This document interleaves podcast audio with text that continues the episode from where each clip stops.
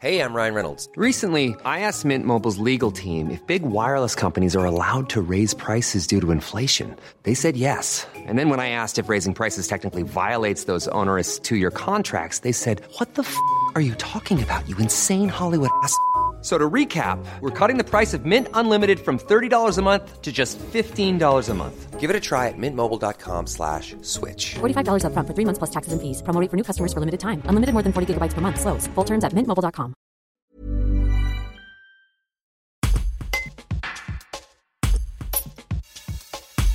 Réalisateur de 5ème 7, qu'il a présenté en avant-première pour l'ouverture des rencontres internationales du cinéma ce vendredi à Beaurepaire, Quentin Reynaud explique pourquoi il est encore plus important que les cinéastes participent à ce genre de festival. L'ex-joueur de tennis, devenu acteur et réalisateur, affirme notamment qu'il ne faut surtout pas couper le lien entre les spectateurs et les salles, voire avec le cinéma. Un reportage de Jean-Luc Copy. Dans le contexte actuel euh, de crise, est-ce que c'est important d'être présent pour vous, jeune réalisateur, d'être présent à Beaurepaire, aux rencontres du cinéma? Euh, oui, c'est effectivement très important. C'est c'est pas une avant-première euh, comme les autres. C'est pas un- une tournée euh, comme les autres. Euh, Tout est différent et c'est vrai que cette année, c'est pas tant nos propres films qu'on vient défendre, mais ce sont les films en général. Et, je pense que le fait d'aller comme ça aider les gens à revenir dans le territoire est quelque chose de très très important. Donc oui, c'est très particulier ces avant-premières. D'accord. C'est votre manière pour vous de contribuer à ramener un peu euh, du monde au cinéma Exactement. Alors modestement, hein, justement, on essaie de le plus possible, encore plus peut-être que ce qu'on avait envisagé à la base, c'est d'aller euh, dans le plus de festivals possible, euh, faire le plus d'avant-premières possible, essayer d'événementialiser le voilà le, plus possible cette expérience en salle et encore plus avec ce qui ce qui va arriver à partir de, de, ce soir à minuit euh, dans les grandes villes euh, en France, c'est voilà de d'accompagner le plus possible le public, de lui dire de garder ce lien qui existe euh, et qui se, qui, se retisse petit à petit entre la salle euh, et son public. Vous venez présenter 5e set, vous êtes vous-même un ancien tennisman. C'est un film un peu autobiographique où il y a une part de vous, j'imagine, dans, ce film, ou pas du tout ou C'est une histoire euh, fiction totale Non, c'est pas autobiographique, euh, pas vraiment, mais j'étais un bon joueur de tennis, mais, mais joueur de club.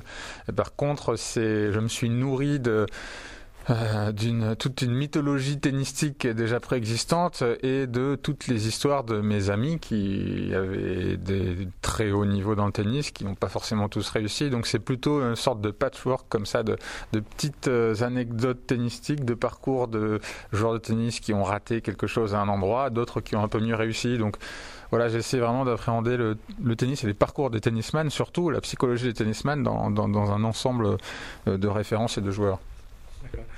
Vous parlez de, ceux qui vous ont inspiré, qui ne sont pas forcément connus. Est-ce qu'il y a des, joueurs, en revanche, euh, emblématiques qui vous ont euh, inspiré ce film ou à qui vous, quelque part, vous rendez un peu hommage? Ben, pas particulièrement, en- puisque, euh, puisque comme je dis, c'est- vraiment un mélange de beaucoup de choses. Il y a des, ce, film euh, est une sorte. Si on commence à gratter un petit peu dans le milieu du tennis, on se rend compte que il y a vraiment des centaines et des centaines de joueurs euh, qui sont comme ça dans cette espèce de, maelstrom, cette espèce d'entre-deux.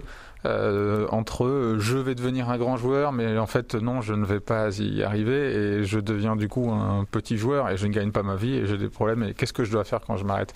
Donc il y a, y a pas vraiment de référence à des joueurs. Il y a en France, on a des joueurs. Je suis inspiré quelque part à, certains endroits dans le film de Richard Gasquet juste pour pour, l'affiche, un petit peu de Paul-Henri Mathieu à certains aspects ou ou même de André Agassi pour par rapport au rapport à son père. Euh, euh, donc voilà, donc c'est vraiment un ensemble de choses. Ce n'est pas lié à, à un personnage, mais euh, voilà, un ensemble de, joueurs.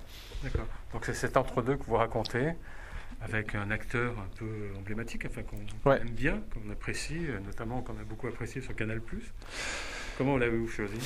Euh, je l'ai, choisi. On, enfin, on sait, on sait. On, je pense qu'il apporte, euh, il apporte. En fait, pour moi, il y avait deux, deux choses principales qu'il apportait par rapport au personnage. C'était qu'il a quelque chose. Donc, Alex Lutz de profondément nostalgique euh, dans sa manière d'être, lui, Alex Lutz.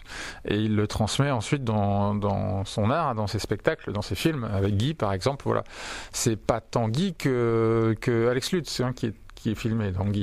Et c'est ça, moi, qui m'intéresse dans ce personnage, parce qu'il a, il a donc ce côté un petit peu euh, euh, affectueux euh, regard sur son passé. Et comme mon joueur est un joueur qui était une gloire du passé à 17 ans de tennis et qui a, a raté un point qu'il n'aurait pas dû rater et qu'il y a une mécanique de la destruction qui s'est mise en place et qu'il arrive en fin de carrière, il a ce regard vers lui-même, vers ce lui-même d'il y a 20 ans qui fonctionne super bien avec Alex Lutz, c'est que je n'avais pas à la base au scénario. Et lui, il l'a renforcé juste par sa, simple présence, euh, sa, sa son, âge, ses traits, sa, couleur de, peau, de, de, de, de rides, d'âge. Enfin voilà.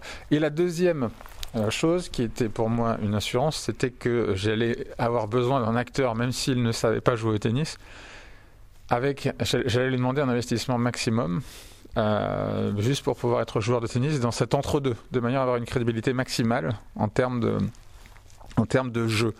Et lui, je sais, pour l'avoir déjà dirigé et pour l'avoir vu sur scène à plusieurs reprises, qu'il a un investissement incroyable dès lors qu'il voilà, qu part d'une aventure. Donc je savais que je pouvais compter sur lui. Et il a fait 4-5 heures de sport par jour pendant 4 mois, le temps de la préparation du film, juste pour être un joueur de tennis entre les points dans lesquels c'était une doublure qui jouait, forcément, puisque moi, le niveau que je demandais, 250e mondial, aucun acteur au monde, même sachant jouer, n'aurait été capable de l'avoir. Euh, son look fait penser un peu à Borg, c'est volontaire ou pas, avec les longs cheveux blonds? Euh, non, c'est pas c'est pas une citation de Borg. Euh, non, c'est par contre c'est vrai que euh, ça s'est fait un petit peu intuitivement. Hein, pareil, c'était une recherche un petit peu de qu'est-ce qui fait que lui, à un moment donné, arrive à se mettre dans un certain statut. Ses cheveux, il les avait pour son spectacle. Et en fait, euh, l'un dans l'autre, on s'est rejoint sur cette idée que cette coiffure pouvait aussi nous aider à rentrer dans une sorte d'imaginaire collectif tennistique. Oui, par Borg. Mais il n'y a pas de citation à Borg particulièrement. Voilà, c'est lui, il avait la casquette, euh, Thomas Edison, mon joueur. La chevelure est la même, mais lui, c'est pas le bandeau, c'est la casquette. D'accord. Dernière question. C'est pas risqué de sortir un film actuellement, justement, pour revenir à la crise? Ah oui. Mais alors là, on en revient à la notion de risque, qui est au cœur de notre société aujourd'hui. Qu'est-ce que c'est le risque? Euh, voilà, je, passerai sur le débat de ce que c'est un risque sanitaire.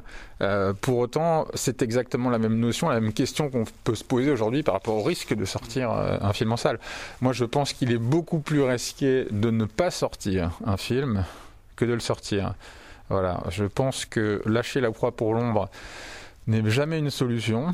Et aujourd'hui, on a des salles qui ont fait l'effort de réouvrir. Et nous, euh, fabricants de films, réalisateurs, acteurs, à un autre degré, les distributeurs sont là pour aider à continuer, à perdurer, à, ne pas rompre à nouveau ce lien. Et je dirais que s'il y a un risque à sortir des films, euh, je suis euh, pleinement et consciemment satisfait de pouvoir le prendre et de participer à ce risque. En même temps, contrairement au tennis, il n'y a pas de deuxième service. Ouais, mais parfois on peut faire des deuxièmes premières balles. Attention, là ça devient un petit peu. on, peut, on, peut, on peut mettre autant d'intensité dans un deuxième service que dans un premier. Autant de risques dans une deuxième balle que dans. Non, il n'y a pas de. Mais dans la vie, il n'y a pas de. Mais dans la vie, euh, on n'a pas toujours de parachute. Hein. Donc euh, je pense qu'il faut juste compter principalement sur le premier, être sûr qu'il fonctionne bien, et puis voilà. La métaphore après, on va, va pas forcément aller plus loin, mais non, je pense que vraiment faut. Je pense que de manière générale, il faut arrêter d'avoir peur.